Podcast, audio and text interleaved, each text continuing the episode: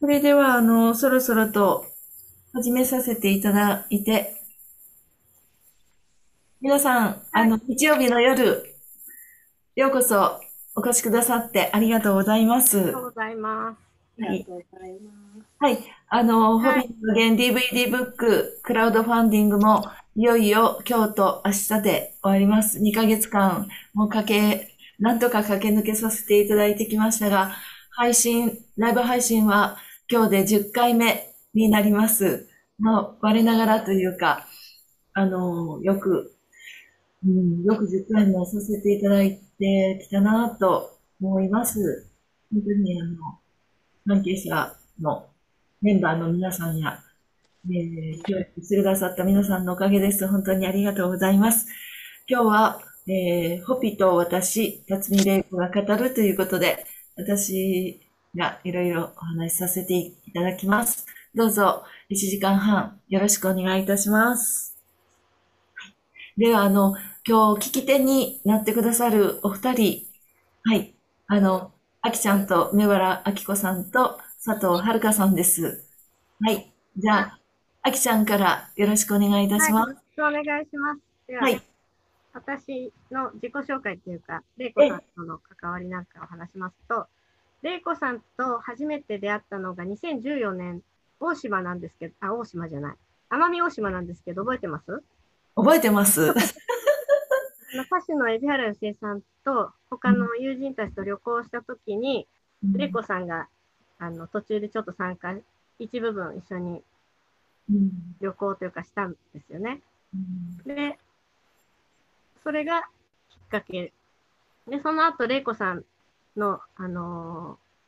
ー、いつも上映会やってるんですけど、その上映会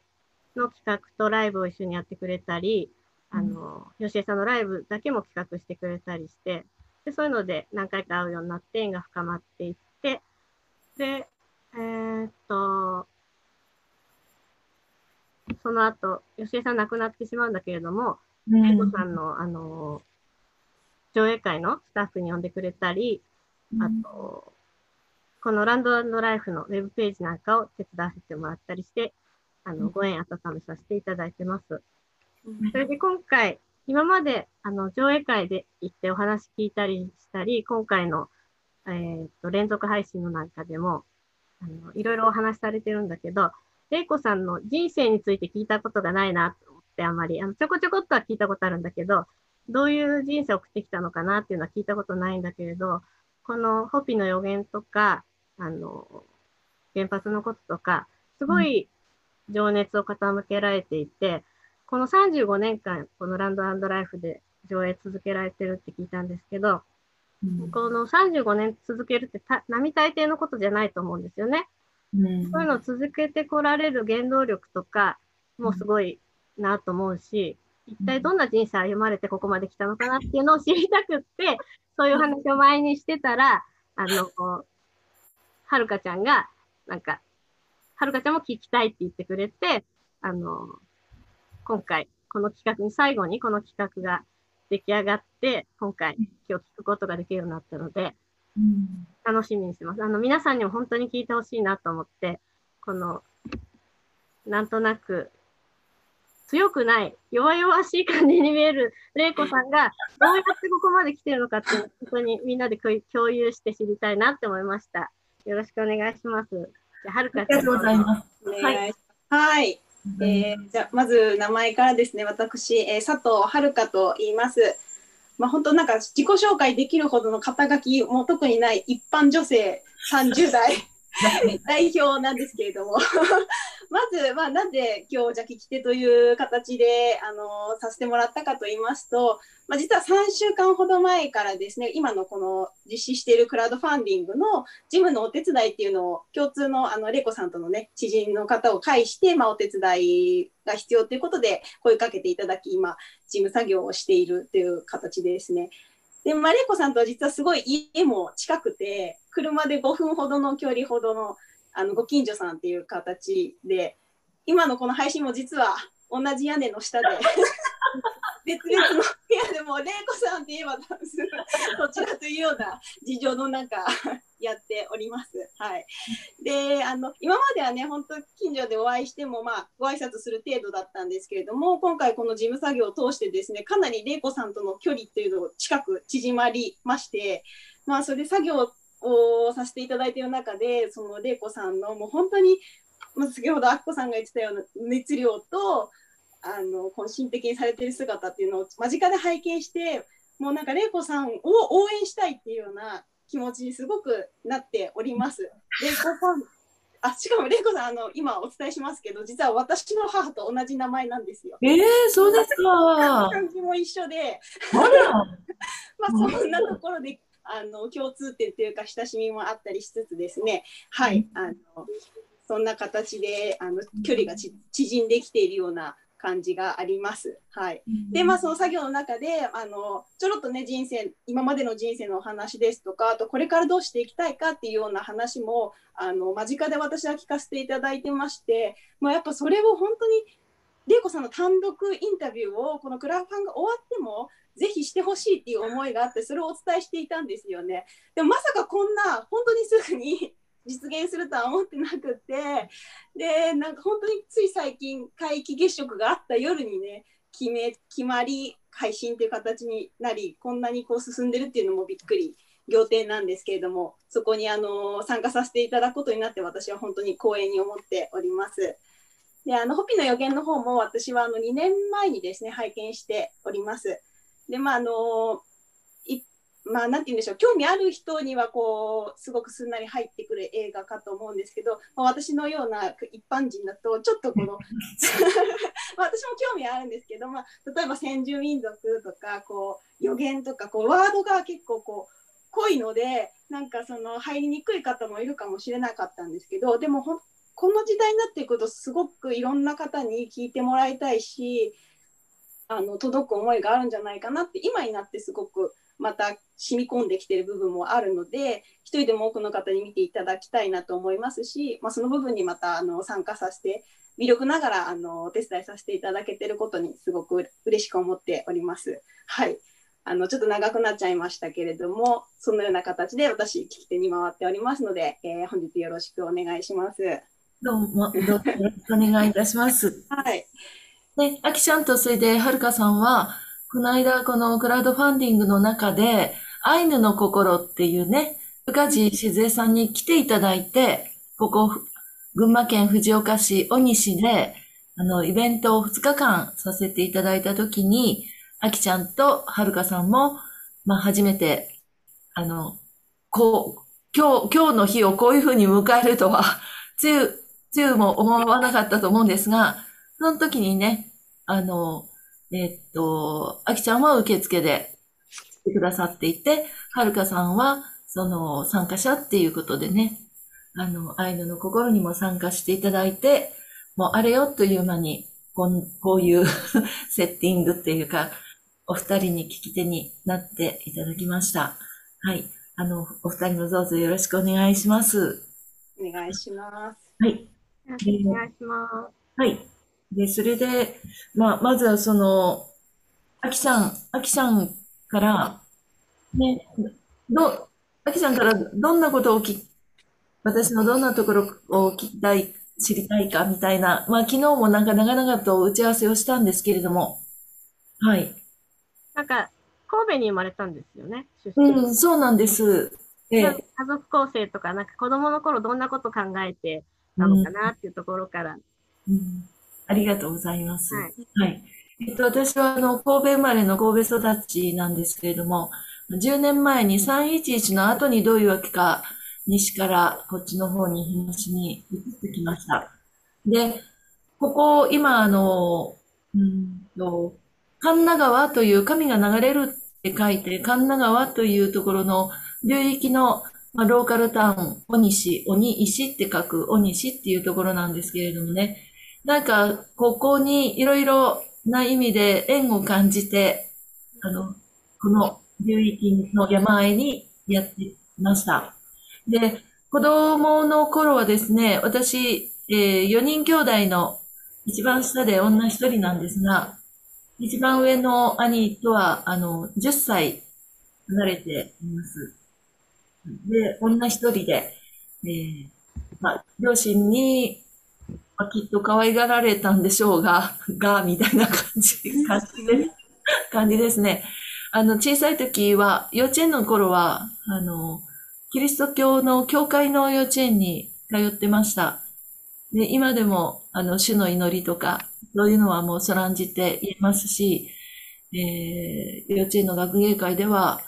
あの、キリストの生誕劇っていうのをね、あの、したんですよね。うん、で、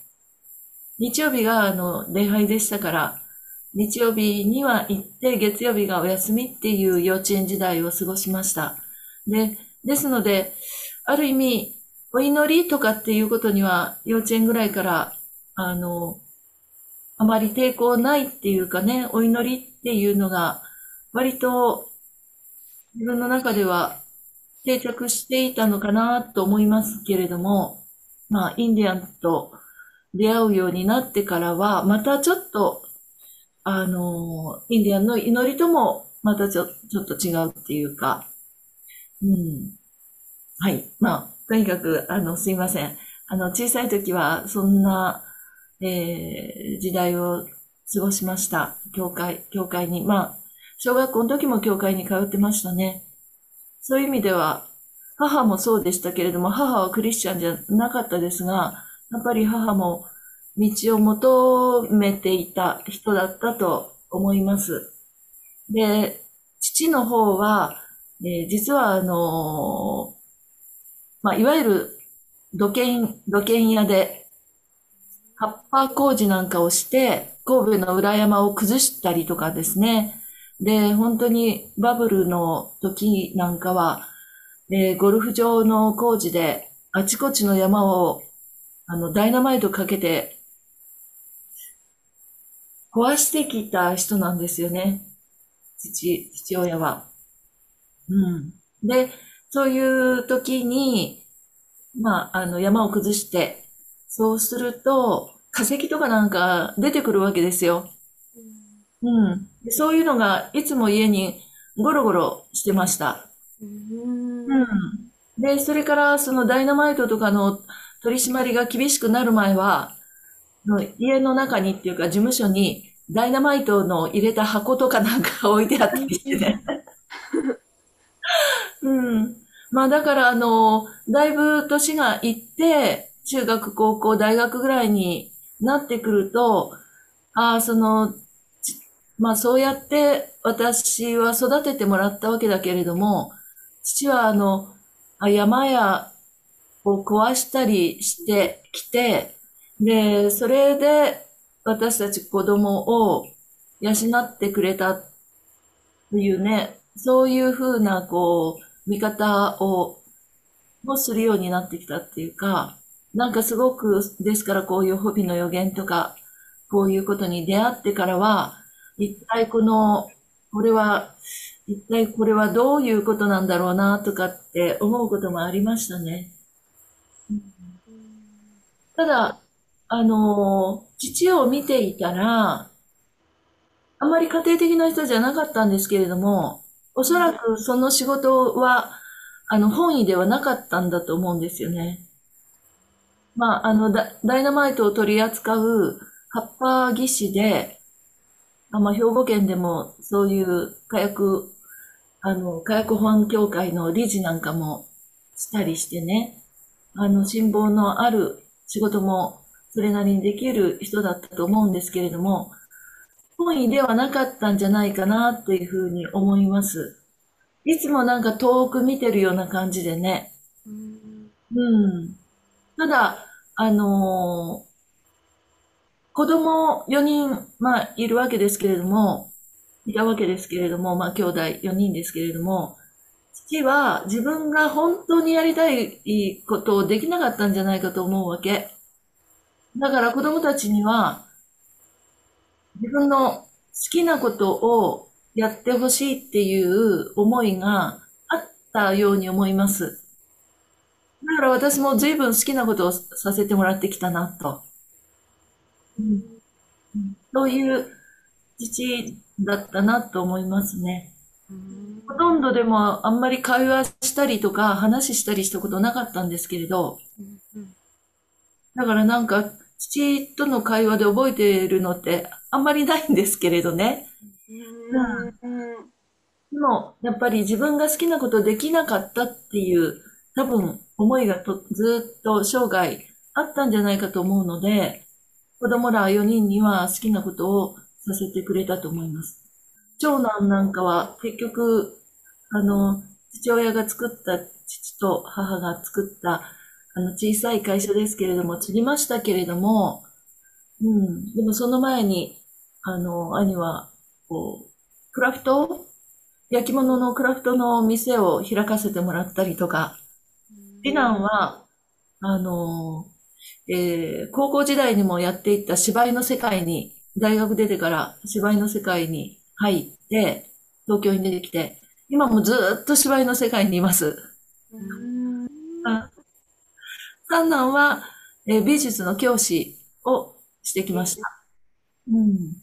で、そ、末っ子なんですね。うん、そんな感じでね、なんか普通にサラリーマンっていう風に収まらない何人でも収まらない。うん、そんな暮らしだった、あの、そういう人生歩んできてますけれども、それも、やっぱりずっと見てきてくれたし、ずっといろいろサポートをしてきてくれたなって母もね、そうですけれども、そんな風に思います。はい。ね、中高とかどんな風に？うん、中高ですね。えっとですね、えっと、中学から、あの、大学まで、実は私、あの、陸上競技をやってたんですよ。うん。今の早い感じしないですね。それがそう見えるでしょ？はい、みたいに。なんか、競争なんてできるような感じに、あんまり見えないと思うんですけれど、うん。でも、実は、中学の時はね、中学3年の時ね、なんとね、あの、ラン、その年のランキングですけども、200メーターで全国2位っていう。すごい。全国。2位ですよ。すごいでしょ ?2 位。また、うん。それでね、あの、まあ、鳴り物入りで、その、高校に入りました。高校は、県立の兵庫県下でも名門校って言われた文武両道で、名門校って言われたところで、まあ、それなりに、それなりに、まあ、学業の成績も、それなりに良かったし、で、やっぱり全国にっていうような、そういう、えー、陸上競技での成績もあったから、多分内申書も、あの、先生が甘くよくつけてくれたんだと思うんですけれども、まあ、県下でも名門の高校に入りました。で、そこで、本当に、えー、高校1年生から全国インターハイに3年間、3年間とも全国インターハイまで行ったんですね。うん、1年生、2年生の時は400メーターを走りました。3年生の時は400メーターがもう走れなくなっちゃってて、で、副業でやってた走り幅跳びが、これがトントンとうまくいって、3年生の時は全国インターハイ国立競技場だったんですが、国立競技場で賞状もいただきました。すごい。うん。なかなかその時の記録5メーター72っていう記録ですけどね、おそらくずっとあの見てはいませんけれど、おそらくしばらく兵庫県の女子のあの県記録ず結構長い間保持してしてたんじゃないかなと思うんですけれど。うん、そういうアスリートだったんですね。うん。環境とか、ネイティブアメリカンとかじゃ全然、いやー、なく過ごして。もう全然、それでちょっと、やっぱり、やっぱりっていうか、あの、そういう陸上部の顧問の先生とかにも期待されていたし、うん、そういうのも私の中にすごく、なんていうのかな、あの、頑張らなきゃいけないみたいな、うん。その先生のためにもっていうか、なんかそういうのもありましたね。で、それと、1年生からそうやって全国インターハイ行くぐらいの成績を持っていたので、シーズン中、もう試合という試合全部出なくちゃいけないっていう。3月の末ぐらいから、まあ試合が始まっていくわけだけれども、結局、区の大会、市の大会、それから県大会、近畿大会、それから全国大会、それから県民大会とかもある程度、あの、記録がないと出られ、あの、選んでもらえないわけだけども、そういうものも出るから、もう、ある試合は全部出なきゃいけないから、3月の末から11月ぐらいまで、もう週末は全部試合に、で、忙しい。うん。すごく忙しい。だから、高校3年間で私、喫茶店なんか行ったことないのよ。ええー、もうじゃあ陸上一筋で。陸上一筋。映画も一本も見たことなかった。えー、おそらく。だからそんな、誰かと付き合ったりとか、デートしたりとかなんか皆無。だからめっちゃ奥手だったし、で、本の一冊も読んだことなかったんじゃないかな。うん。うん。それで勉強はそうやって、勉強全然しませんでしたけどね。一応、なんていうか、あの、学校としては優秀な高校で、だけど私は、あの、陸上競技は成績良かったし、特に高校3年生ぐらいになると、例えば、あの、体育か、体育大会とかで走ったりとか、それとかなんかこう演技したりすると、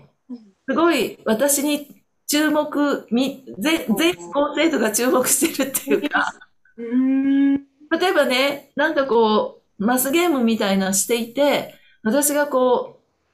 う、輪っかを落とすとね、輪っかを落としてパッとそれを拾って、なんか、またま、またこうちゃんと回さないで一回こう、ずるしてこうやって手で回したら、みんながドーッと笑うわけ。ええー、で、それでびっくりしちゃって、はい。で、みんな私を見てるんだとか思って。もうみんながじゃあ注目してた。そうですね。なんかあの、そういう、こう、運動能力も結構高くて、あの、水泳とか、あの、スキーとかはめちゃくちゃ苦手だったんだけれど、中学なんかも、ほら、体力テストってある、スポーツ賞テストってあるじゃないですか。はい。それだって5種目あって20点満点だけど、20点満点で100点みたいな、うんそういう意味で運動能力も高かったのね。うん。で、それで、だから、あの、高校の時とかなんかだったら、やっぱりこう、リレーとかなんかで走るとみんな拍手してくれるみたいな。小学校の時もそうでした。私が走るとみんな拍手してくれるみたいな。で、玲子さん自身は走るのは好きだったんですか？小さい時から。いや、好きってわけじゃないけど、走ったら、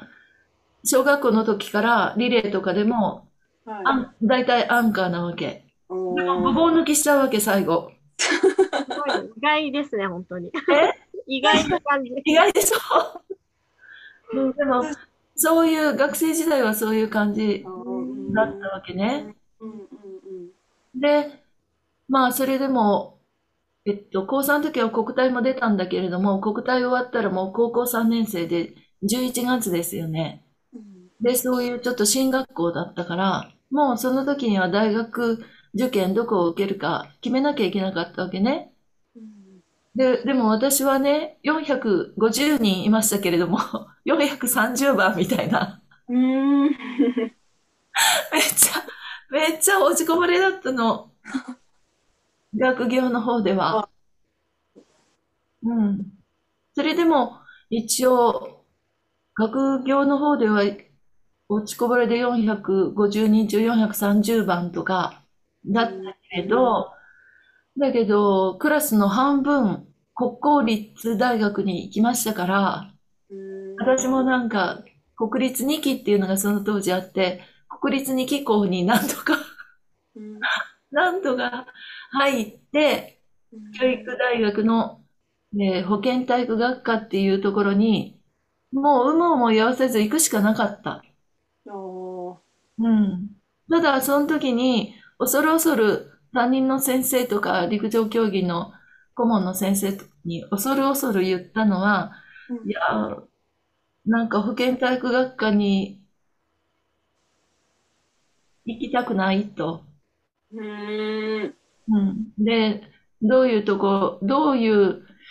分野に行きたいかって言ったときに、うーんと考えながら、考古学、うん、それから哲学、まあ、で、古代史とかね、古代史、それから美術史、それから美術工芸、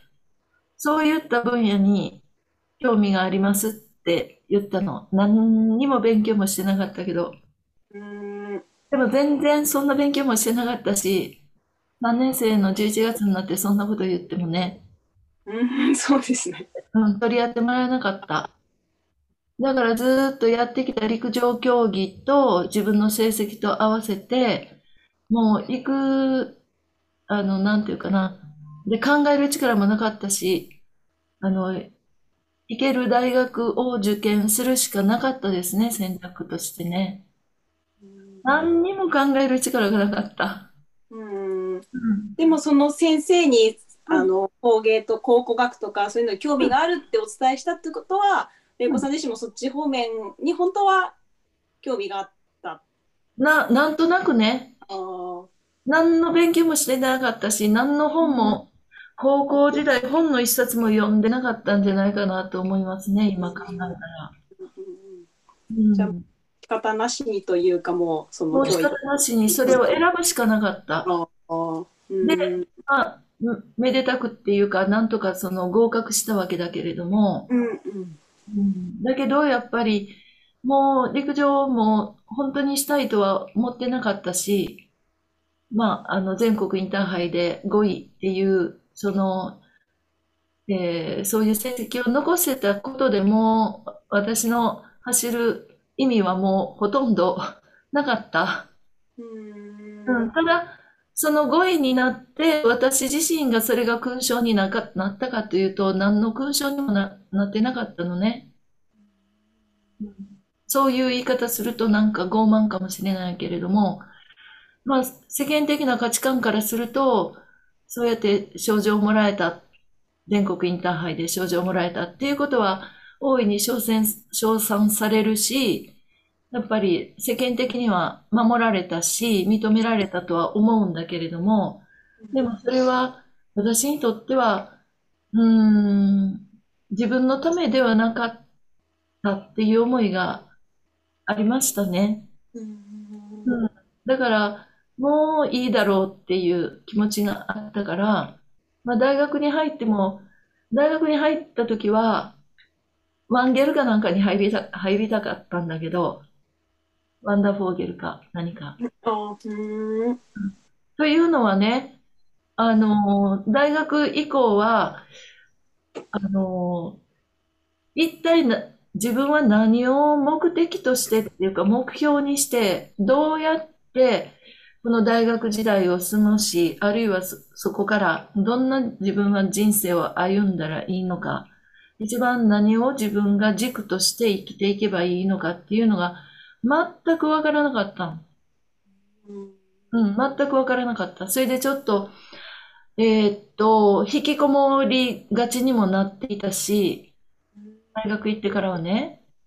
練習にも出ていかないし、うん、今度の大会リレーメンバーやのに、辰巳さんおらへんみたいな。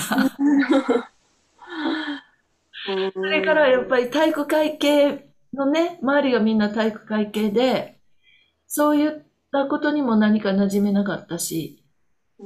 で引きこもりがちだったんだけれども、でもそこで私が何を頼りにしたかって言ったら、大学、あの、高校時代に、あの、高校の時の、えー、私たちの高校の時の修学旅行が、信州への登山旅行だったんですよ。うん。うん、珍しいでしょ？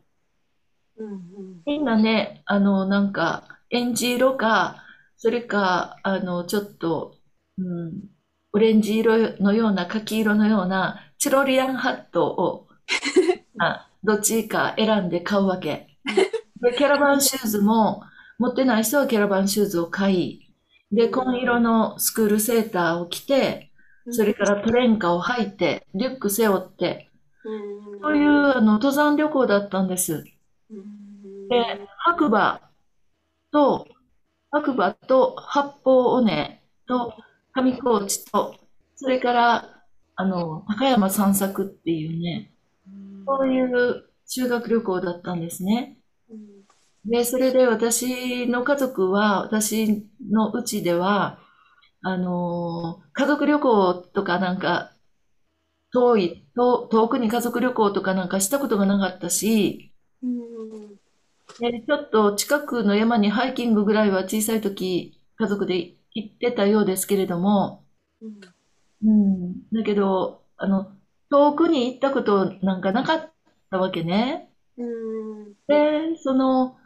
で、修学旅行で、信州の、その白馬三山という、うん、そういう山を、八方年の第三ケルンから眼前に見た時の、あの、心の震えっていうか、それと、あの、上高地のあずさ川も、あの、清烈な冷たい水でとうとうと流れる、あの美しい水を見たときは、うん、やっぱりすごくね、なんていうかな、まあ、魂が震えたっていう表現がふさわしい。ぐらい鮮烈だったんですね。その、人、人の、なんていうかな、うん、うん、人が起こすことのできない、その自然。に、っていうものに初めて出会ったので、それに対する、こう、理系のような、まあ自然からの啓示っていうか、それぐらいのものをその時に感じたわけです。だから大学に行ってから、陸上はもう私はやりきったっていうような思いがあったし、じゃあどうやって生きていけば、何を軸にして、どうやって生きてこ、これからの人生生きていったらいいんだろうっていうのを思ったときに、その時の魂の震えしか、私にはよりどころとなるものがなかった。うん。だからそれだけが頼りだったの。すごい感動だったんですね。すごい感動でしたね。うん感動っていうか何か、何か、うん。で、やっぱりその陸上をやっていても、高校の時もそうですけれども、馬屋山っていう山のふもとに学校があったんですけれども、練習して走っていてもね、こうパーッと夕日が裏山にこう練習中に走っていて、パーッと夕日が山に当たるのを見てね、やっぱハッとするわけ。それは私にとったらやっぱり自然からの啓示みたいなもので、ああ、私は一人じゃないんだ、みたいなね。この自然というものが私を見守ってくれてるっていう、見守られてる、うん、うん、そういう思いを持ったりとかね。うん、うん、そういうことがありました。まあ、小さい時はそれから、あの、母の里が奈良だったので、春休みとか夏休みになると、母の里に行くわけですけれども、まだつくしが詰めたりとか、まあ、田舎らしい、ね、で、あの、そういう風景がまだ、まだまだ残ってたわけですけれども、やっぱりそういったつくしを摘ん。だりとか、おばちゃん。の家であの、なってる桃を食べさせてもらったりとかね、そういったことも私の自然との出会いでしたね。うん、なんか今になって、あの、そういうちょっとこう、なんていうか、田舎っていうか、そういうところに住んで、いろいろ春になると野草を摘んだりとかね、そういうことの、なんか原点が、あの、そういう小さい時につくしを摘んだり、それを、料理をおばちゃんに料理をしてもらったりとかね、それをいただいたりとかね、そういうところにあるように思い、思うし、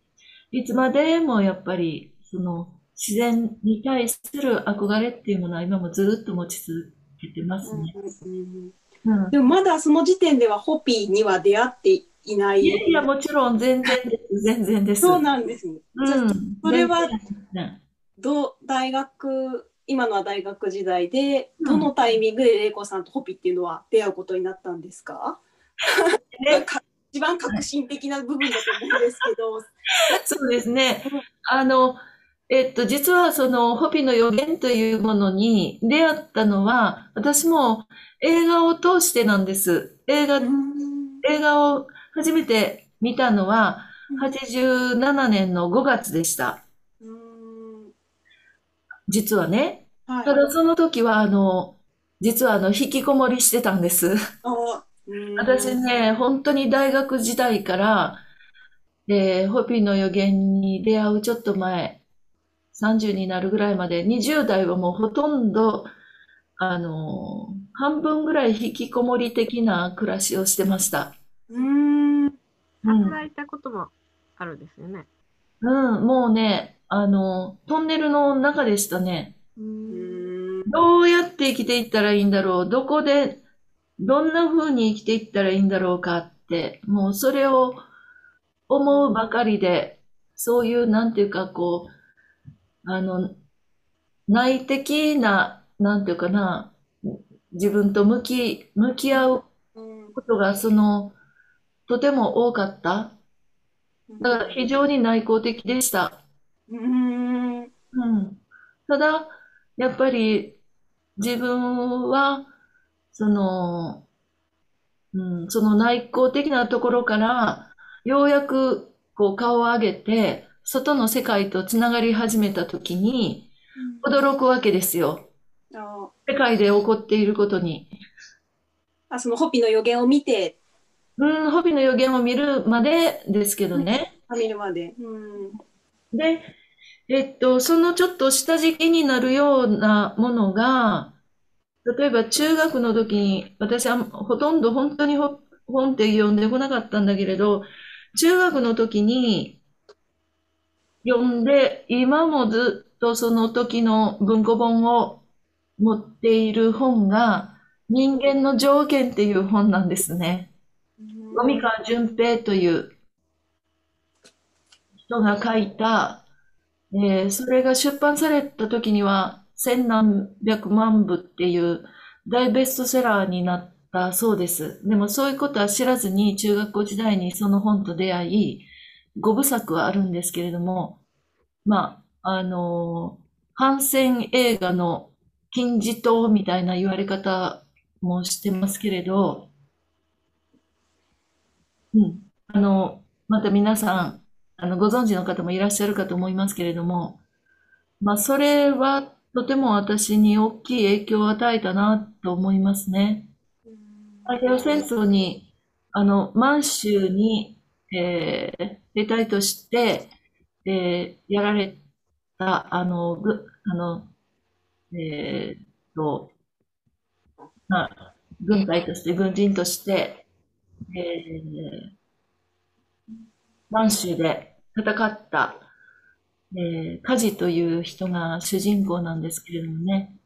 まあ、その、戦争のその、真っ只中にあって、いかに人間性、人間の尊厳を失わずに自分は入れるのかっていうことを、まあ最後にはおそらく死んでしまうわけですけれども、それをもう、あの、えー、追求していった軍隊の中にいて、あの、追求していった戦争の最中にあって追求していった火事っていうものを描いたのが人間の条件っていう、なんですけれども、まあ、それは私にずっと、改めて思うとずっと何か今につながってる一つの下敷きになってるなっていうふうに思いますね。うん。うん。うん。で、まあそれで、えっと、ホビーとの出会いなんですが、実は私、あの、さっきも言ったように、その自然との出会い、人間の力も及ばないような、そういう自然との出会いっていうものに、こう、すごく魂が震えたわけだけれども、それしか私の拠り所がなかったわけね。自分のこれからどうやって生きていったらいいかっていうのを考えたときに。だから、あちこち出かけていきました。山の中に。うん、引きこもりだった玲子さんがそこから。そう。尾瀬に出かけて行ったりとか、尾瀬の山小屋でも働きましたし、それから、で、その尾瀬の山小屋で働いたって、まあ、群馬なわけだけどね、今群馬にいるので、それも不思議な縁だなとは思っているんですけれども、尾瀬で働いたことも大きかった。なんと、東電小屋っていうところで働いたわけ。東京電力の東電小屋。うん。それも面白いなと思うんですけど。で、それから乗りく、乗鞍で、の山小屋でバイトしたこともあります。うん。で、あの、まあそういった中で、その自然の中で暮らす、あるいは自然の中で仕事をするっていうことを、がいいんじゃないかと思ったわけね。で、それで、あの、有機農業っていうものとも出会った時期がありました。ただ、有機農業、私との、私の有機農業との出会いは、有機農業運動だったんですね。うん。で、あの、いわゆる学生、学生紛争っていうものが60年代、70年代かなにあって、そこから、あの、えー、一歩出てきた、なんていうかな、その年代の人たちが起こした有機農業運動みたいなものに、どういうわけか出会うわけです。うん、だけれども、私にはピンとこなかったわけ。しばらくそこに携わってみたけれども、ピンとこなかったわけ。いや、運動じゃない、私のは、って。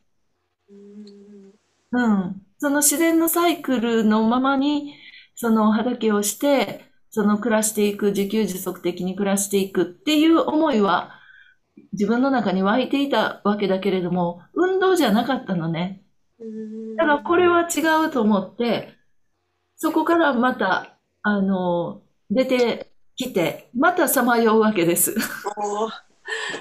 なんだろう、なんだろうって、なんだろう、なんだろうって。うんで、それで、ある人と出会うのね。うん。うん。ある人と、で、一旦ね、話があちこちになりますけれども、あの、結局、教育大学の保健体育学科を出ましたんで、ちょっとモレ、モラトリアム期間があり、教師になる、あの、自信がなくて、あの、1年、2年と伸ばして、やっと、私みたいな教師がいても、助かる子供もいるかもしれないっていうふうに思えたのね。うん。ひょっとしたら私だから、なんていうかな、よかったと思ってくれる、うん、子供たちもいるかもしれないって思ったら、ようやく教師になることができたんだけれども、でも、あの、神戸市の、神戸市立の中学校に赴任しましたけれども、甘かった。中学校教師に求められてるのが、あの、何？生徒指導だったわけ。ね。そんなんもわからんと言ってるのがバカだったなと思いましたけれども。で、私に生徒指導あるいはその、えー、団体行動の時に、ちゃんと、と、あの、えー、統一が取れるように、統一が保たれるように指導するっていうのが、あの、体育教師のね、体育教師の役割だったわけよね。で、私ね、あの、笛一つ吹いて集合させることができなかった。おかしいでしょピーって、あの、ピーってあの笛吹いて集まれみたいな。それができなかった。なんでピーッと笛吹いて子供ら集めなあかんの？みたいな。そこからもうできないわけ。で、私自身が学校行けなくなった。あ私自身がね、通勤拒否になっちゃった。うん。うん。で、前ならへんってこう、すべさん。で、そしたらね、なんかあの、市内持ってね、まっすぐなってないとかで叩いていく先生とかい、いるわけよね。うん。で、私なんで肘曲がっとったらあかんの？みたいな。で、1年生から担任持たされたけれども、私のクラスはね、朝行くとね、みんなガヤガヤガヤってみんな楽しそうにしてるわけ。で、机もガタガタやねん。うん。でも私が前に立ったらみんなニコニコーっとしてみんなこう、私の方向いてくれるわけ。でも机ガタガタ。うん、なんかね、そういう、そういう教師だったからっていうか、そういう人間だったので、体育教師は務まらなかったし、うん。で、私自身が学校行けなくなっちゃったのね。なんで学校ってこんな真四角なの？みたいな。まあ、それで、もう2年目、辞めないで行ったんですけれども、なんかちょっと、出会いがあって、ある男性と出会って、で、その人に一目惚れしちゃったんですね。で、私はずっと自然の中で暮らしたいとか、自然と関わる仕事がしたいとか、とも思ってきたわけだけれども、あれでもないし、これでもないし、有機農業運動でもないし、なんだろう、なんだろう、なんだろうってずっと思ってきてたわけだけれども、その人と出会った時には、この人だって思ったわけ。この人の世界だって思ったわけ。この人こそ土そのものの人だって思って一目惚れしちゃったわけ。で、その人と結婚して、学校教師を辞めました。で、前置きが長くなりましたけれども、実はその人から初めて、というインディアンがいるっていうことを聞かされたんですね。うん、そこが一番最初の。一番最初でした。で、その彼の、えっと、まあ、お母さんと同居でしたけれども、まあ、本当に結婚生活は半年で終わったんだけれど、短かった。なんですけど、本当に、あの、岐阜の山の中の、本当に古い、あの、廃屋のような古民家に住んでたんですけどね。家で、あの、料理も作ったことのないような人間でしたけれども、いきなり薪ストーブで煮炊きを始め、うん、それからもう、寒い寒い、冬に向かう時に結婚しましたんで、お台所で調理してる、調理してたらもう調理してる間に、なんかジャリジャリと凍っていくみたいな。うん、過酷な。うん、そんな結婚生活を始めたわけですけれども、でもその、えっと、お母さんとその彼から、コピっていうインディアンがいるっていうことを初めて聞かされました。で、まあその後、まあ別れて、5年ほど経ってから、コピの予言に出会うわけですけれども、宮田さんとも出会うわけですけれども、で、宮田さんから、その東北先住民のことであったり、恵美氏のことであったり、もちろんインディアンのことであったり、あるいは縄文であったりっていうことを初めて聞かされて、初めて私は意識して知っていくわけなのね。それまでインディアンも縄文も、あの、うん、東北先住民、エミシのことも、私の意識の中には本当になかった。まあ、いきなりコピの予言と、いきなり宮田清っていう人に私は出会ってしまうわけです。あの、神戸にあった菩薩茶屋っていうところでね。うん。で、それで、その時になって初めて私が最初に結婚した、あ、もうこの人だ、土の人だ、この人だ、この人の暮らしだって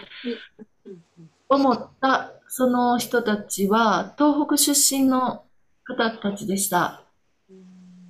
うん、お家がね、東北出身だったのね、でが。それで分かったわけ。ああ、あの人たちは、もう、東北先住民の恵美氏の、なんかもうそのスピリットをそのまま持ってる人たちだったんだっていうことが分かったわけ。で、まあ、ホピと出会った時に、その、結婚した方が、の髪型が、ホピの伝統的な髪型そのままだったっていうことも、5年後になって私は知るわけ。本当にカップ頭でこうやってね、で、長い髪の毛をこうくくってね、でこう束ねているわけね。うん。それで首は短くて肩幅がっしりしていて、足は短めで力がってって、もうまるで縄文人。うん。うん。っていうようなことで、ようやくそのホピの予言や宮田さんと出会って、あ、私は、もう、こういうその先住民とその先住民的な暮らしっていうの？で、先住民の世界観みたいなものをずーっと探し求めてたんだなって、ようやくわかるわけです。で、本でも読んできたらいいのにね。私、ある時ね、本はむしろ読まないでおこうって思った時期があったんです。それは、本を読むことによって何か分かったような気になる、なってしまうんじゃないかって、それを、を避けたいって思った時期があったの。すごく非常に、あの、しんどくて辛い時期にね、本にこうなんかのめり込みそうになったんだけれども、でも、かえって本を読むことで、私はなんか人生を分かったようなつもりになってしまうんじゃないかって、本当に自分のこう経験、いろんな経験をしていって、自分の中から出てくる思いとか出てくる言葉とか、それが出てくるまで待とうっていう、そんな思いがあって、で、むしろなんか本を遠ざけたような感じもします。うん。今でこそね、あの、少しは本を読むようになりましたけれど、だから、そうやって、とにかく自分の感性とか感覚とかだけを頼りに、直感みたいなものとか、感感覚みたいなものだけを頼りにね、ああだろうか、こうだろうか、で、やってきた、やってきた。で、それでようやく出会ったのがホピの予言だったっていう。ね、で、宮田さんだったっていうことですね。うん。で、その、うん、っていうことなのね。だから、あのー、やっぱりその 最初に結婚した方も、どういうわけか、ホビの予言と出会ってから何年か経ってから、やっぱりその人が登場してくるわけ。それもまた不思議でしたけれどね。ちゃんと登場してくるわけ。つながりがあるんですね、まだ。つながってるの、つながってるの。うん。うん。まだ今後ひょっとしたらどっかで出会うかもしれないなーっていう思いはずーっと持ってます。うん。割と身近に、身近になんかちょっと壁を越えたらもうそこで出会うような気がするので、うん割と同じせ、なんていうか同じ世界にいらっしゃるような気がするんですね。うん。方向性とかうん。え？方向性とかがなんか同じ方に向かってる、並行しては歩いてるような人なんですね。方向性というか、その、求めてる世界っていうか、自分が生きられる世界、うん。うん、あのー違和感なく生きられる世界、暮らせる世界っていうかな。うんそれが多分一緒なんだと思うね。うんうんうん。だから私ずーっと、その、例えば、中学の時なんか、まあ学力もそれなりには良かったし、で、まあスポーツもできたし、だけれども、ずーっと生きにくさを感じてきてたわけですね。うん。でも、なんか優等生だったから、ある意味、その世間からは期待されるわけよね。うんで、そういう目で見られるわけよね。中学校教師になってもやっぱり校長から期待されましたよ。うんでも全然期待に添え、あの、沿うことができないわけ。で、そういうこう自分のにつけられた、なんていうか、その、レッテルみたいなものを、おそらく一生懸命剥がしにかかってたんじゃないですかね。うん。で、それでものすごくもがいてきた。うんうん。いや、本当に、あの、ししんどい20代でした。ずっとトンネルの中にいたような20代でしたね。すごく苦しんだ。だから、青春時代っていうのは私には、青春なんていう言葉は私にはなかった。うんそうなんですね。そうなんそれで。ですそのホピの予言と宮田さんと出会ったのはおいくつぐらいで、そこから玲子さんはどう変わっていかれたんですか、うん。30代の時に、あ、30歳の時にですね、はい。実はその有機農業運動っていうものに出会って、しばらく身を置いていたけれども、いや、運動じゃない私が求めてるのはって思って辞めた時に、まあたまたまっていうか、運命的にっていうか、ある人と出会った。うんまた男性ですけどね。うんで、その人とある会で出会ったのね。うん森本さんっていう人ですけど、まあ、こうちゃんいいでしょう、名前出しても。まあ、今聞いてないと思うけど。森本さんっていう人なんだけど、その人と、その、ある会で、あの、えっと、ある本を、あの、なんていうか、読み合わせるっていうような会だったんだけども、101匹目の猿っていう、あ当時そういう本が出、出たんですけれども、で、それを読む会にたまたま出た時に隣り合わせになったのが森本さんっていう人でした。うん。で、その人が、こんな店を今自分はあの作ってるから、あのトンカチしして、あの、えー下田屋を、庭のある、えー平屋を改装する工事を今みんなでやってるから、あの、辰巳さんも手伝いに来ないかっていうふうに誘われて、それで、その手伝いをしに行ったわけです。で、それが神戸市兵庫区中道通りっていうところで、あの、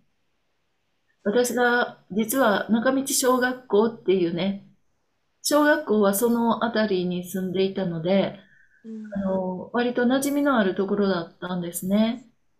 で、そこに通い始めたわけです。うんで、そこは、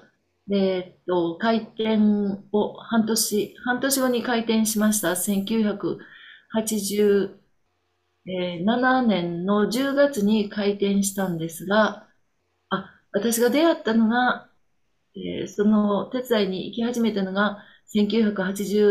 7年の8月の末ぐらいからですね。一月ちょっと一月半ぐらい、そこで、えー開店のためのトンカチの作業をお手伝いして、そのままバイトで、えーアルバイト店員としてそのまま入ったわけですが、そこはね、あの、菩薩茶屋っていう名前で開店したんですけれども、下町の畑のある喫茶店という、そういう歌い文句で、だったわけ、だったんです。で、私が手伝いに行き始めた時に、そのお庭に畑を作ってくれと、の店長の森本さんに頼まれたんです。で、えーっと、私、まあ畑って言っても花壇のような畑ですけれども、四角く、あの、耕すのは面白くないから、うんだからこう、丸にね、耕したわけ。うん四角じゃ面白くないと思って。うんでね、丸く耕したわけ。うんでそしたらね、中央に手が届かないわけ。うんで、それで、あ、もうこれはこう、あの、道を切るしかないなと思って、足が一幅だけ入るぐらいの幅の、あの、道をね、十字にこう切ったわけです。うんね？うんで、それでね、いちごの苗を買ってきてた。うんうんで、いちごの苗を4つ、ね、4つにこう区分してるから、そこにポン、ポン、ポン、ポンと苗を植えました。うんで、それで、あの、野菜の種を買ってきていたので、その、周りに野菜の種をまいて、で、水をやって、で、それで、あの、森本さんを呼びに行って、畑できたよって言って読んだわけ。そしたらね、あ、コピーのマークやって森本さんが言ったの。それはよく覚えてる。うんで、ふーんとかって私は言ったわけ。えーみたいな、ふーんとか言って。で、それもよく覚えてる。うんうん。なんか、どういうわけか知らないけれども、なんかホビのマークに私は畑を作ってたわけです。うんうん。無意識ってことですよね、それは。まだマークは知らなかった。ただね、その、今から思うとっていうか、あ、なるほど、ホビの予言の映画のポスターがもうすでに店の中に貼ってありました。うんだからそこにホピのマークがあるから、私の中で無意識に何かこうあって、それをしたのかもしれないけれども、全然、でも意識はして、そう作ったわけではないわけ。うんうん。で、おなるほど。ホピーの予言っていう映画のポスターあるな。で、あ、ホピーのマークここにあるな。みたいな感じですよね。うんうん。で、それで、そこの店で、まあ、半年間、私が今までいた世界とは違った世界にそこにいきなり入り込んだっていうか、今まで知らなかった世界がそこにあったのね、その菩薩寺屋には。うん。まあ、道を求める人たちが集まってました。でそれといわゆるヒッピーの遅くやってきたヒッピーとか、まあそのヒッピー世代の人たちとか、そういう人たちが集まる場所だったわけ。だから私はそこで交わされる言葉、全然わかんないわけ。ちょっとここで言っちゃいけないような言葉とかいっぱいありますけど。うん。もう全然わかんないの。ヒーリングって言われても何それみたいな。だし、それとかなんか、あの、うん、バグワン・ラジニーシとかね、そんな言葉を言われてもわからないし、もう驚いたのはもうそこにね、京都から電車乗ってやってきたっていうね、あの、ドレッドヘアの男性。うーん。ものすごいドレッドな。うーん。え、この人、京都から電車乗って来たんみたいな。びっくり私には。おもうすごいカルチャーショック。うーん。で、そこでいろんな今まで自分が、あの、接したことのなかった価値観とか、か、接したことのない人たちとかに、半年間出会って、もう、もみくちゃにされたみたいな。で、その半年後に、ホビの予言の映画上映をそこの菩薩茶屋でするわけ。それが初めてのポピーの予言。うん、本当は初めてじゃなかったんだけど、うんうん、本当は初めてじゃなかったんだけれども、その時はまだ映画とは出会えていなかった。うん宮田さんも、なんか観客席の一番後ろから宮田さんが喋るのも見てたんですけど、うん。私とは世界の違う人だ、の、違う世界の人だっていうふうにまだ見てましたね、その時は。うん。その時は私、引きこもりしてたの。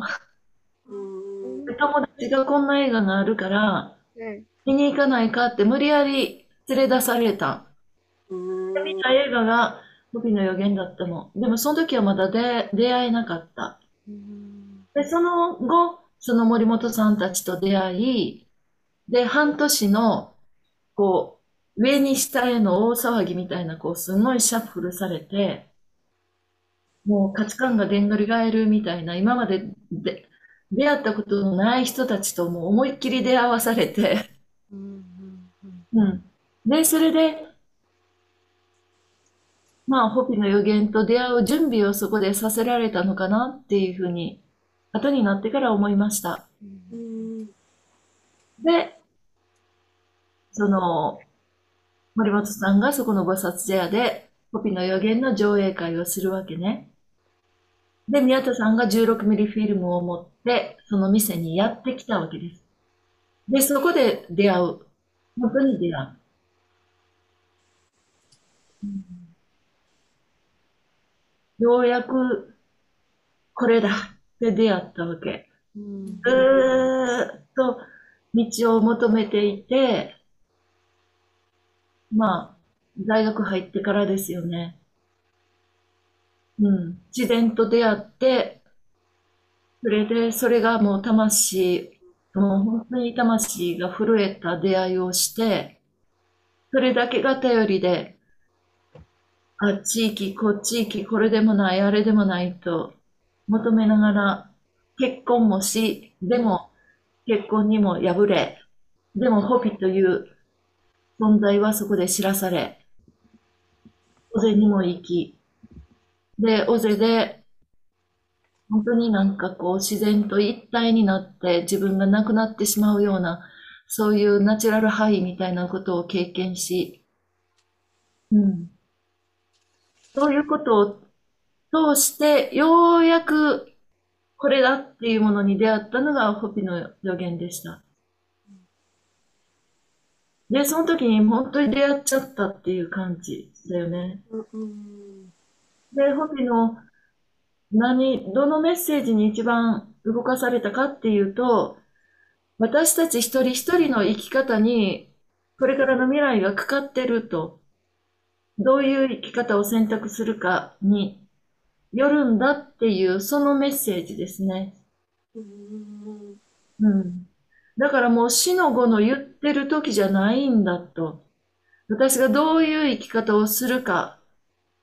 それにこれからの未来はかかってる。だからこう、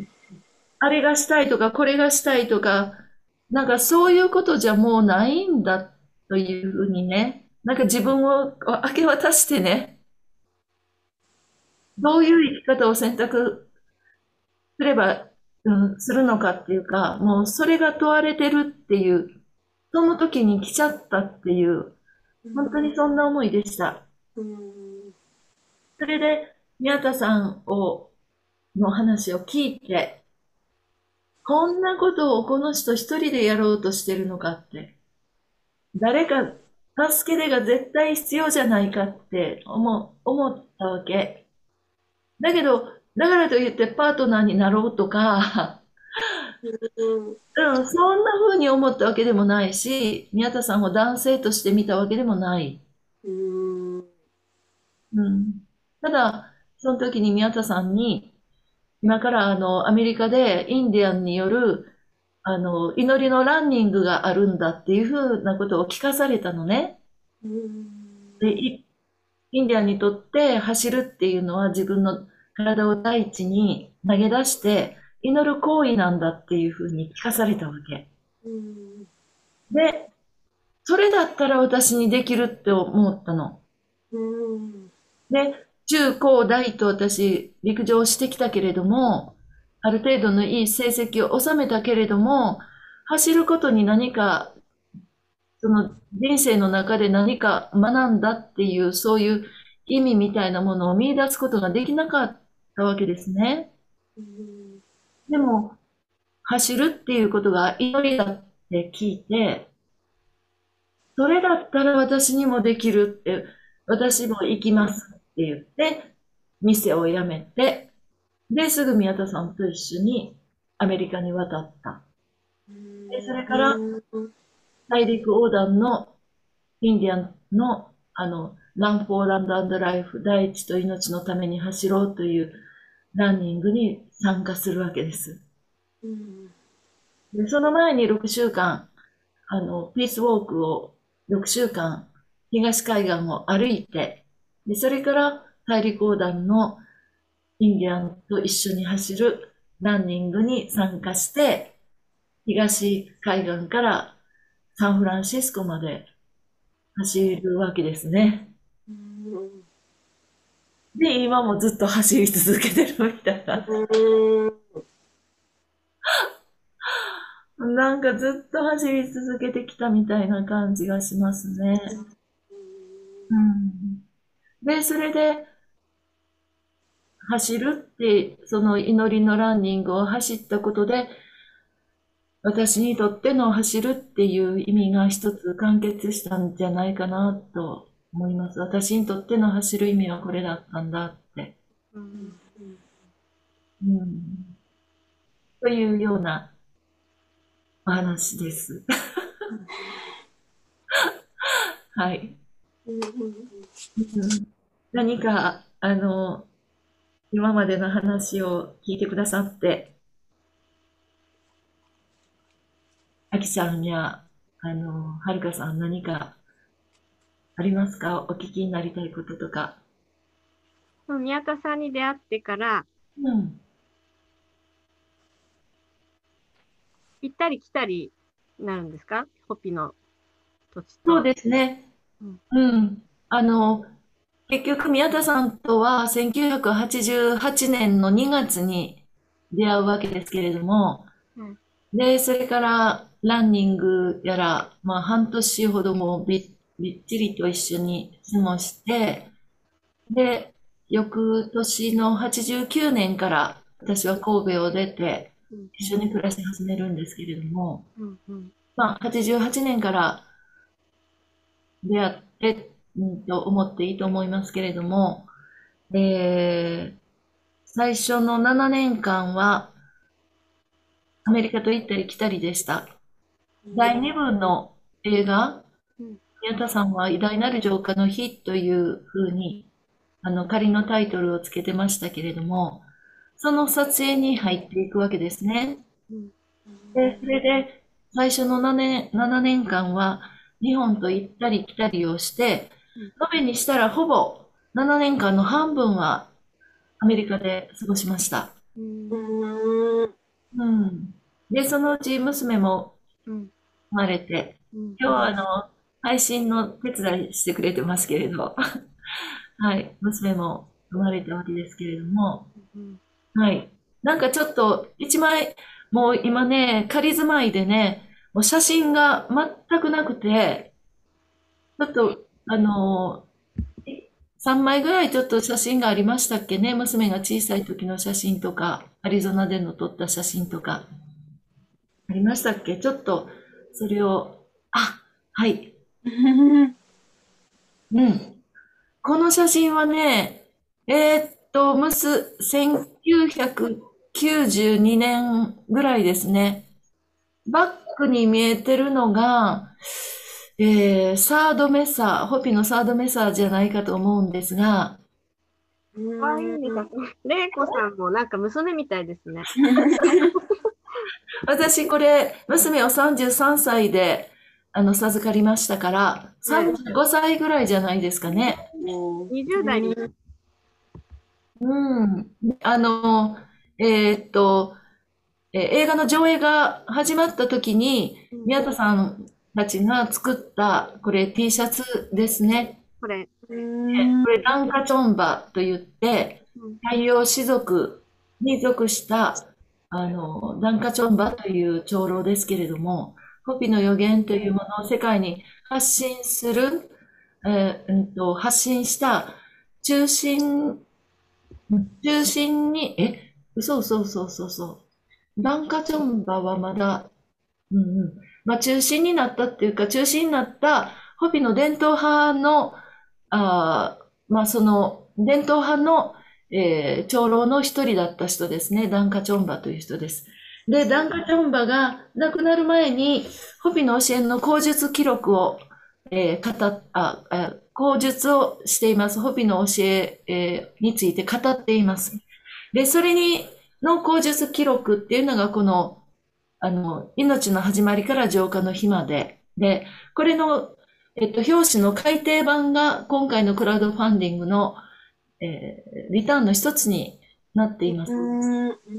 で、そのダンカチョンバの写真をね、こう印刷したのが、ちょうど1988年、えー、映画ができて、上映活動している時にこういう、あの、T シャツを作ったようです。はい。それを、まあ、着ているわけですけれども。はい。で、この写真はね、ダン・バドニックっていう、あの、フォトグラファーが撮ってくださった有名な写真家です。この、えサウスウェストのインディアンの写真をたくさん撮ってきた、有名な写真家が撮ってくれた写真なんですね。はい。で、これちょっとこう斜めになってますけれども、これはあの、ホピの居留地内で、居留地からちょっと外れてるんですけれども、えー、これはコールマインメサっていうところで、あの、撮影していた時の写真ですね。私もこれカメラちょっと撮ってるでしょ？手前で。で、娘がいて、で、ここに16ミリフィルムで撮ってる様子ですね。なんかあの、まあ、娘の、あやと言いますけど、娘の、あの、まあ、父親である、せつさん、あの、清しって雪と書いて清しなんですけれども、私はせつさんと呼んできました。うん。なんか娘になんかあげようとしてんのかな？そんな写真。うん。はい。で、もう一枚ありましたね。わずかにもうこういう写真しかないんですけども、これは、まだあの、あ、1988年の8月、初めてホピのスポークスマンのトーマス・バンバンニャッカが、ホピのパスポートで初来日しまして、8月6日、えー、これは広島の原爆ドームの前で、えー、記念写真を撮りました。はい。で、えー、私も宮田さんも、あの、アメリカ大陸の横断のえー、インディアンランニングを終えてから日本に帰ってきまして、それから二十数名のインディアンランナーを招聘します。で、この8月6日、広島から1ヶ月間かかってずっと日本列島を縦断して、あの、北海道のホロノベ、ホロノベまで、あの、インディアンランをまた、あの、始めるわけですけれども、これはスタート前に3人で撮った非常に貴重な写真ですね。うん、私は30歳。はい、まだ、あの、もちろん子供を授かる前です。はい。なんか、すごい、もうこの時ガリガリに痩せててね、45キロ切ってたんじゃないですかね。うん。うん。はい。そんな写真です。宮田さんが、私が30ですから、宮田さんは42歳ですね。ああ。そうですね。うん。だから40歳、そこそこで、ポピの予言という映画を、あの、完成、公開したわけですから、やっぱ宮田さんっていうと、なんか、すごい、なんていうかな、すごい能力の持った人だったなと、やっぱりちょっと珍しい記載の持ち主ですね。ね42歳ですごい貫禄ありますね。42歳でしょ？すごいと思わない？すごいですよね。うん。で、あれだけの、あれだけのっていうか、うん、映画作ったってすごいですよね。うん。宮田さんは、えー、っと、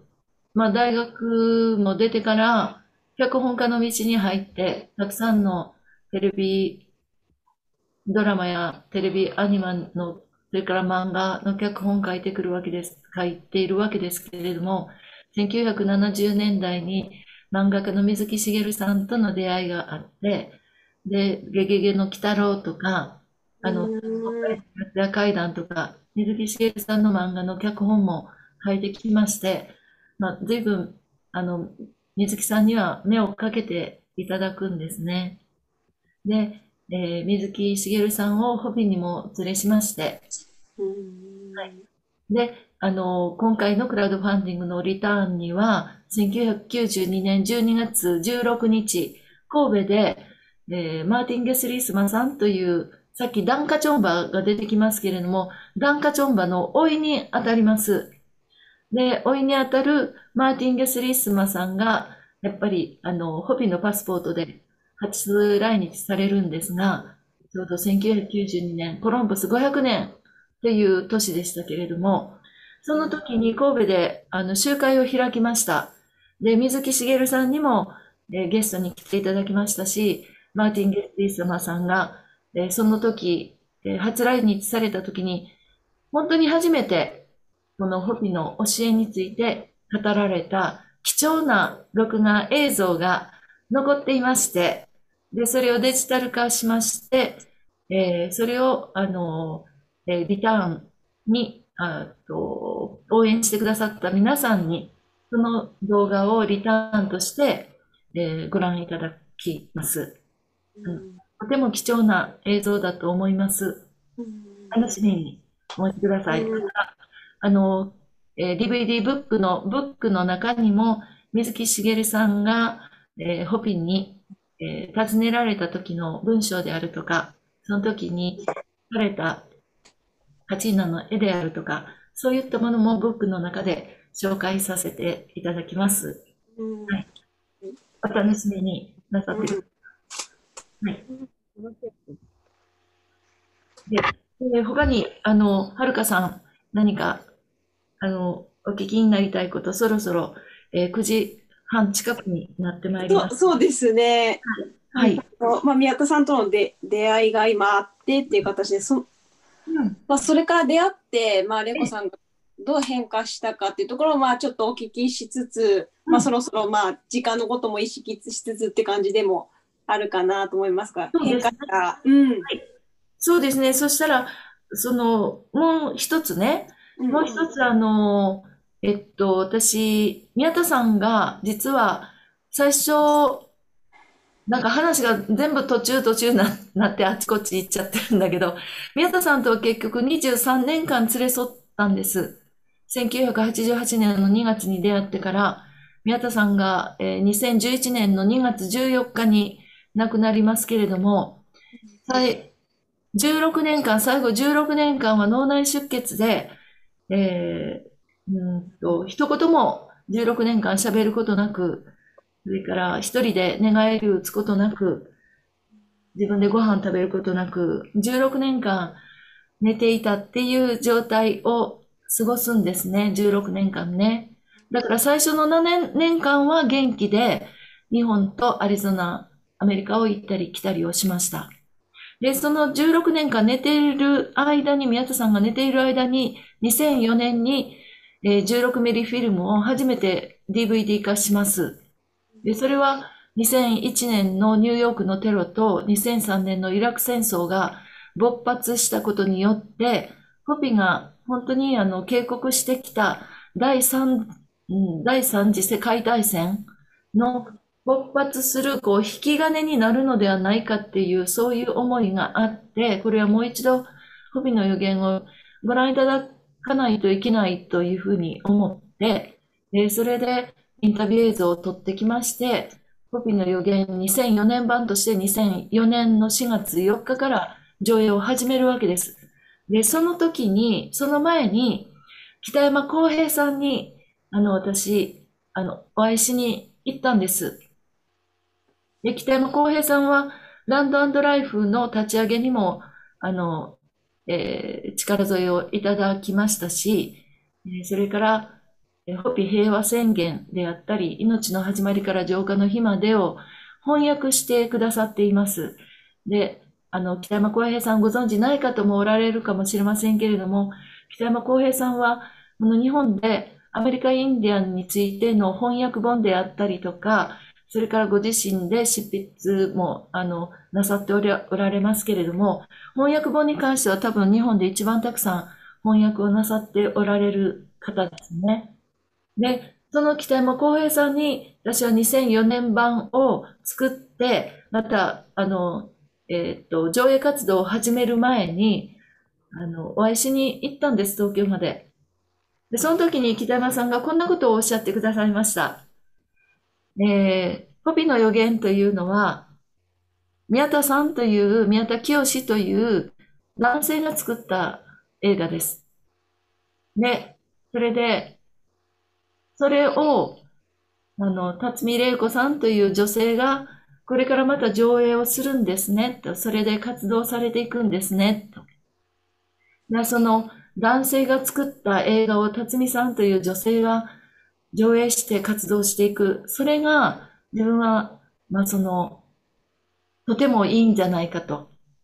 男性性と女性性。それがその、こう融合してこれから活動を進めていくんだねというふうに言ってくださったんですよね。うん、統合してっていうかね。それがね、私はとてもありがたかったです。北山さんがそう言ってくださったのが。だから、私は宮田のような才能はないし、文章を書けるわけでもないし、彼のようなまだ深い理解というものが、その時にはまだまだなかったただただなんていうかな、宮田さんの後を金魚の糞のようにただただついていっただけだなっていう、そんな思いが宮田が倒れた時にありました。私は何の理解もできてなかったっていう思いがあったわけ。うん。だから、2004年版を作って、これから自分が上映活動をしていかな、していくっていう時に、北山さんのそのことはとても大きな私の支えでした。なので、あ、私という、私の感性で活動を展開させればいいんだなというふうに思え、思えたのね。だから、私が思ったようにやればいいんだっていうふうに。うん。それはとてもね、本当にありがたかったです。だから、あの、自分の思うようにやってきました。で、2004年版を、えー、上映するときに、私はホビの種企画って名付けたわけです。うん。というのは、このホビ平和宣言というのは、ホビの平和宣言、この配信シリーズもこのホビの平和宣言が下敷きになってますけれども、で、これは今までも何度か言ってきたお話なんですが、ここに、あの、偉大なる、平和こそが偉大なる精霊の意志であるっていう言葉に私はとても、あの、ここ、やっぱ心が動いたっていうか、それならば、私たちはその、平和になるように一人一人が下されているっていうふうに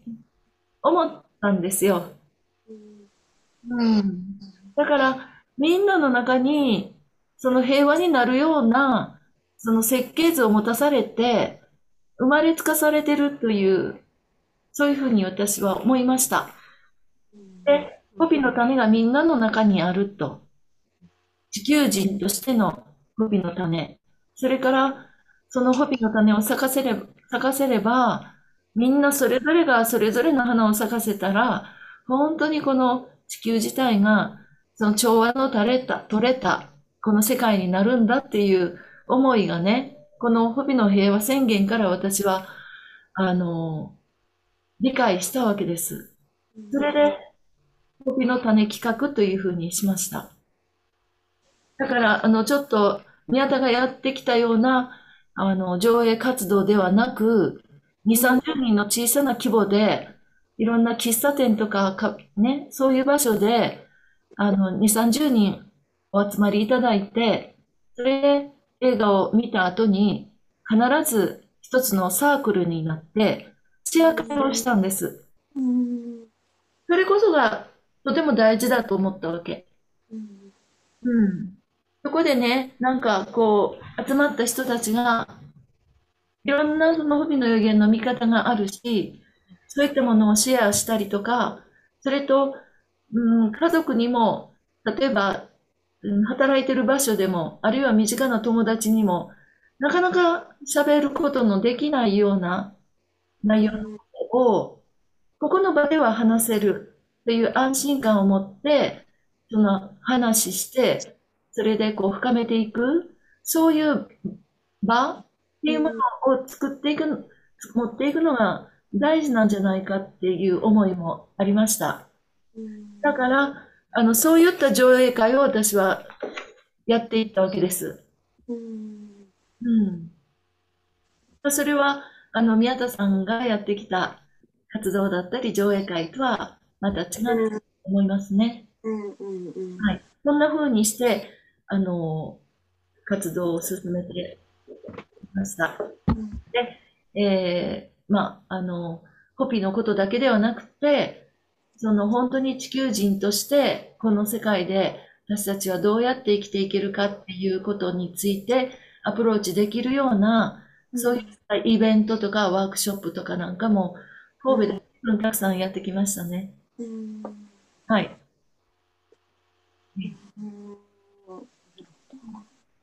あの、えー、あの、なんていうか、うん、お話聞いていただいて。うん。でも、玲子さん、まだ語り尽くせないこともいっぱい。もういっぱいあります。これはもうまたね、クラウドファンディング終わってからも第2弾もやる可能性もありますかね？いやいやいや、まだね、それで、あの、うん、ようやくね、だからその、ずっと宮田さんが、残してくれた文章であったりとか、うん、まあも、もちろんそれはもう今も非常に貴重だし、やっぱよくこれを30代で書いたなって私はもう本当に感心するんだけど、ここまでの理解をよくしたなって感心するんですけれども、ただそ、それだけの理解ではない私のホピの理解っていうものが、このやっぱり4、5年で生まれてきてるですね。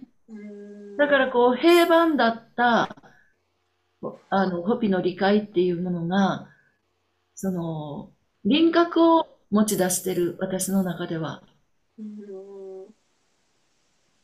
宮田さんにはなかった理解、おそらく。ようやく私の中に生まれてきてる。でそういった話、お話もまたさせていただける機会があればいいなと思っています。はい、そうですね、ぜひき私たちもまだまだ聞きたいなっていうところもありますし、うん。まあ、でもこので DVD 化されて皆さんにねお届けできるなになるまでも上映会中も引き続きされるご予定っていうのはあるんですか？えっとね、あの、えっとねっていうか、できたらさせていただきたいなと思うし、これが完成しましたら、完成イベントっていうものを、あこんな風にやりたいなとか、あんな風にやりたいとかね、もうすでに出てきてるんですね。で、それからこの、あの、ライブ配信ですけれども、これもね、あの、クラウクラウドファンディングが終わってからも、まだまだこうこういう方に来ていただきたい、ゲストに来ていただきたいっていう方がたくさんいらっしゃる。うんやりきれてません、全然。うんうん。だから、この配信もできたら続けていきたいなと思っていますし、はい。で、今まであの、今日で10回させていただいてきたんですが、もうこの10回させていただいたのは私にとってはものすごくとってもあの、鍛えられました。お疲れ様でした。もうね、ライブでね、えー、ライブやのにこんなこと言うの？みたいなようなゲストもあったし、もうヒヤヒヤだったし、もう取り返しつかないし、みたいな。それとか、えタイトルこうやのに全然そういう話にならなかったみたいな回もありましたし、まあ、ライブならではの良さとなんかヒヤヒヤ感もあり。そう、な、ただね、その、例えば、そのタイトルと全然違う話になっちゃった回もあったんですけど、それは、一番、私たちがっていうか、今、こういうシチュエーションで、一番話したかった内容がこれだったんだなっていうふうにうんは思いました。聞いてくださった方には申し訳なかったんですけれども、うん。だからこう、なんか打ち合わせなく、あるいはタイトルなく、いきなり話して出てくる話っていうのも面白いなって、ライブならではだなと思うのね。うん。なんかそれはちょっとあの、ジャズのセッションっていうか、それに似たものがある。うんうん。あるかななんて。うんうん。今までの配信シリーズ実はあれですよね。アーカイブになって聞ける。そうなんです。うんうん。全部じゃないんですけれども、ストリートリングのジャンピングマウスだけは、あれは本当はライブ配信1回きりという、うん、そういう、そのお約束のもとに、あの、ストーリーテリングさせていただいたんですが、えー Wi-Fi が、あの結局なくって、うん。で、録画1回だけ、ろ録画配信1回だけっていうことでさせていただいたので、あの、あのストーリーテリングに関しては、あの、音声のアーカイブも配信はありませんが、他のものに関してはすべて、あの、あ、お音声アーカイブ配信をしばらく続けさせていただきますので、もう、あの、配信も始めていますので、ぜひ、あの、ラジオ感覚でうん聞きますので、お聞きになってみてください。はい。そうですねうんあの、なかなかね、内容は充実してると思いますよ。うんうんもうみんな真剣勝負。私なんかほんと真剣勝負。もう全然生き抜けない。うん、もう必死に話聞いて、必死にどう話つなごうかみたいなので必死やったから、いや素晴らしいですよ。後でな泣いたこともありますけど、うん、だからこそすごく鍛えられたし、あの、ようやくまとまってきたみたいな感じです。本当におかげさまで皆さんに感謝しています。だから、今、ようやくスタートラインに立てたんじゃないかくらいに思ってる。うんこれからやるぞみたいな。すごい。かなり疲れてますけど、2ヶ月間走り通してきたから疲れてますけど、でもアイデアはいろいろ湧いてきてるので、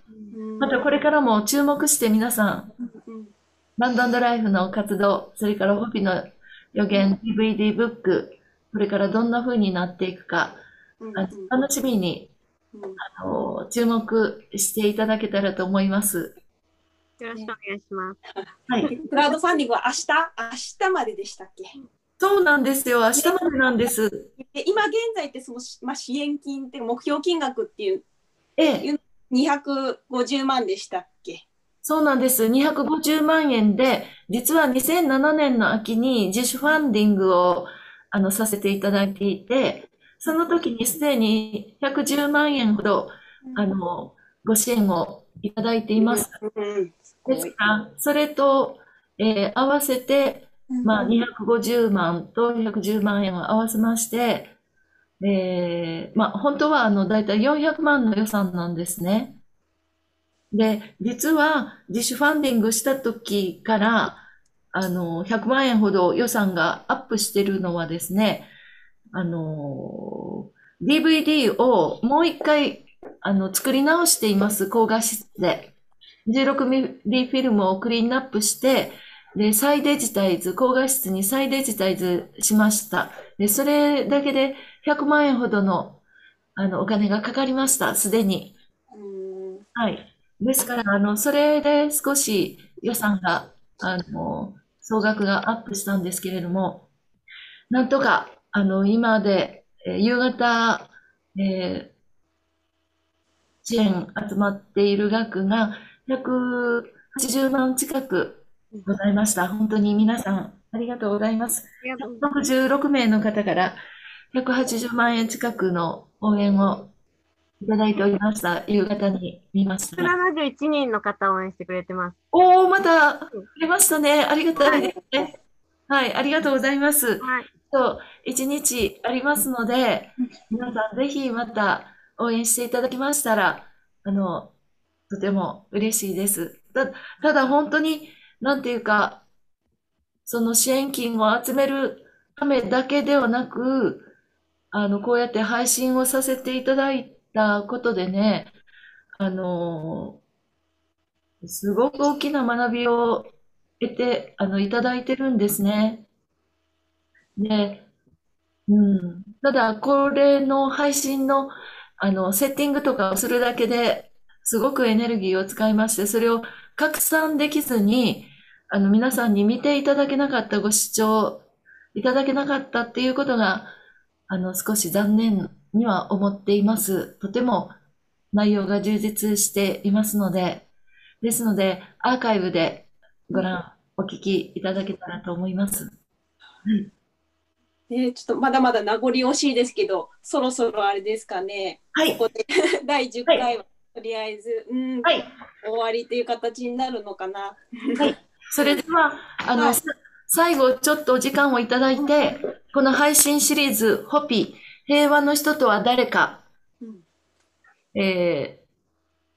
未来への選択。これはもう、そのホピの、その当時の、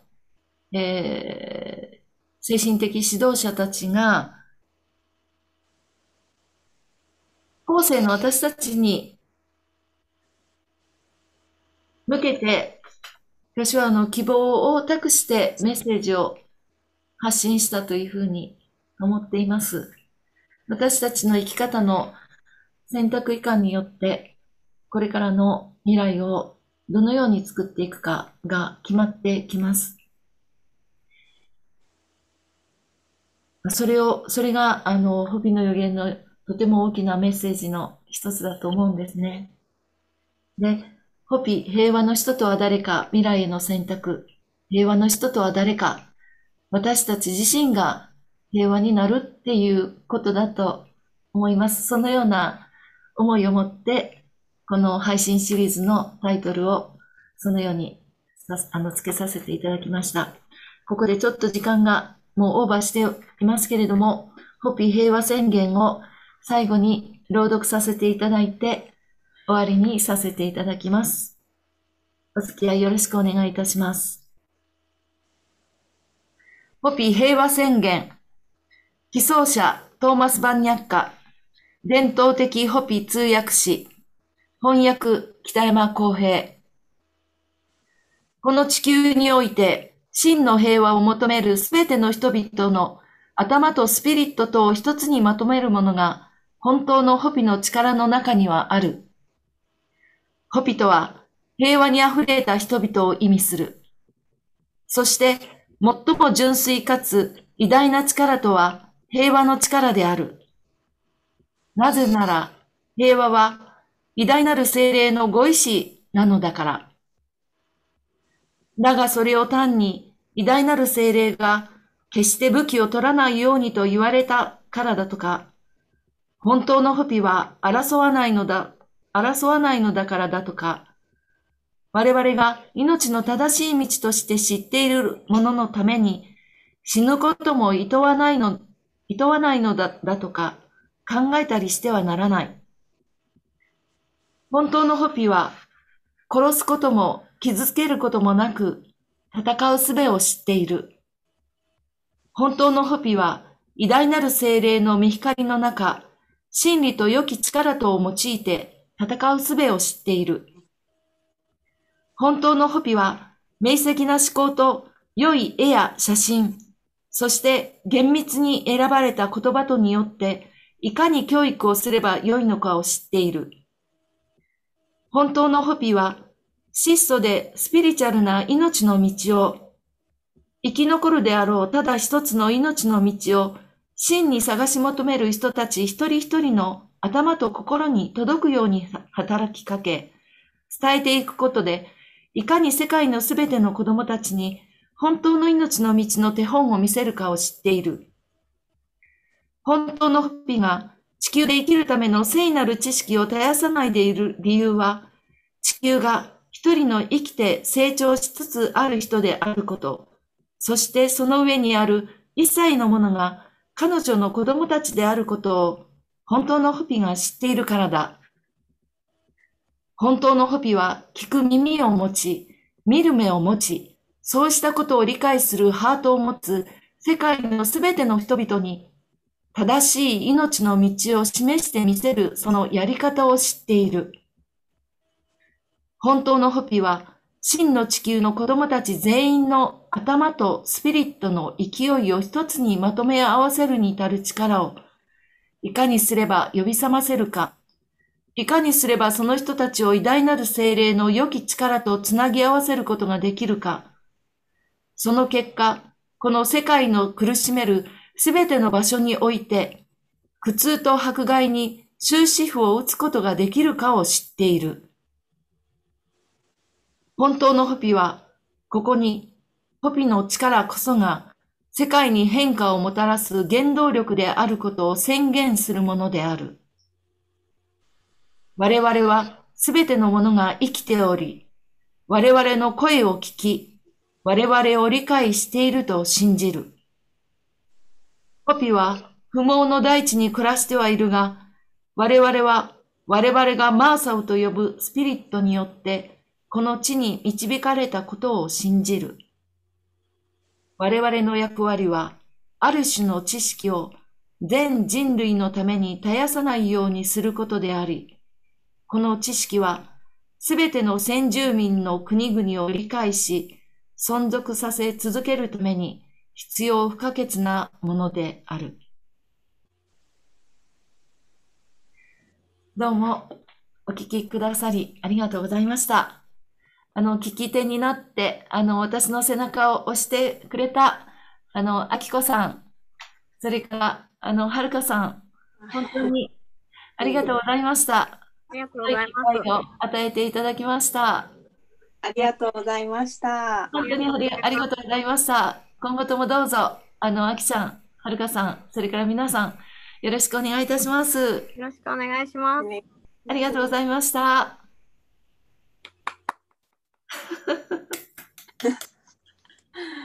終わり？はい。じゃあ配信ありがとうございました。ありがとうございました。なんか皆さんから何もお聞きできなくてごめんなさい。なんかよかったら、あの、チャットとかにお残しください。はい。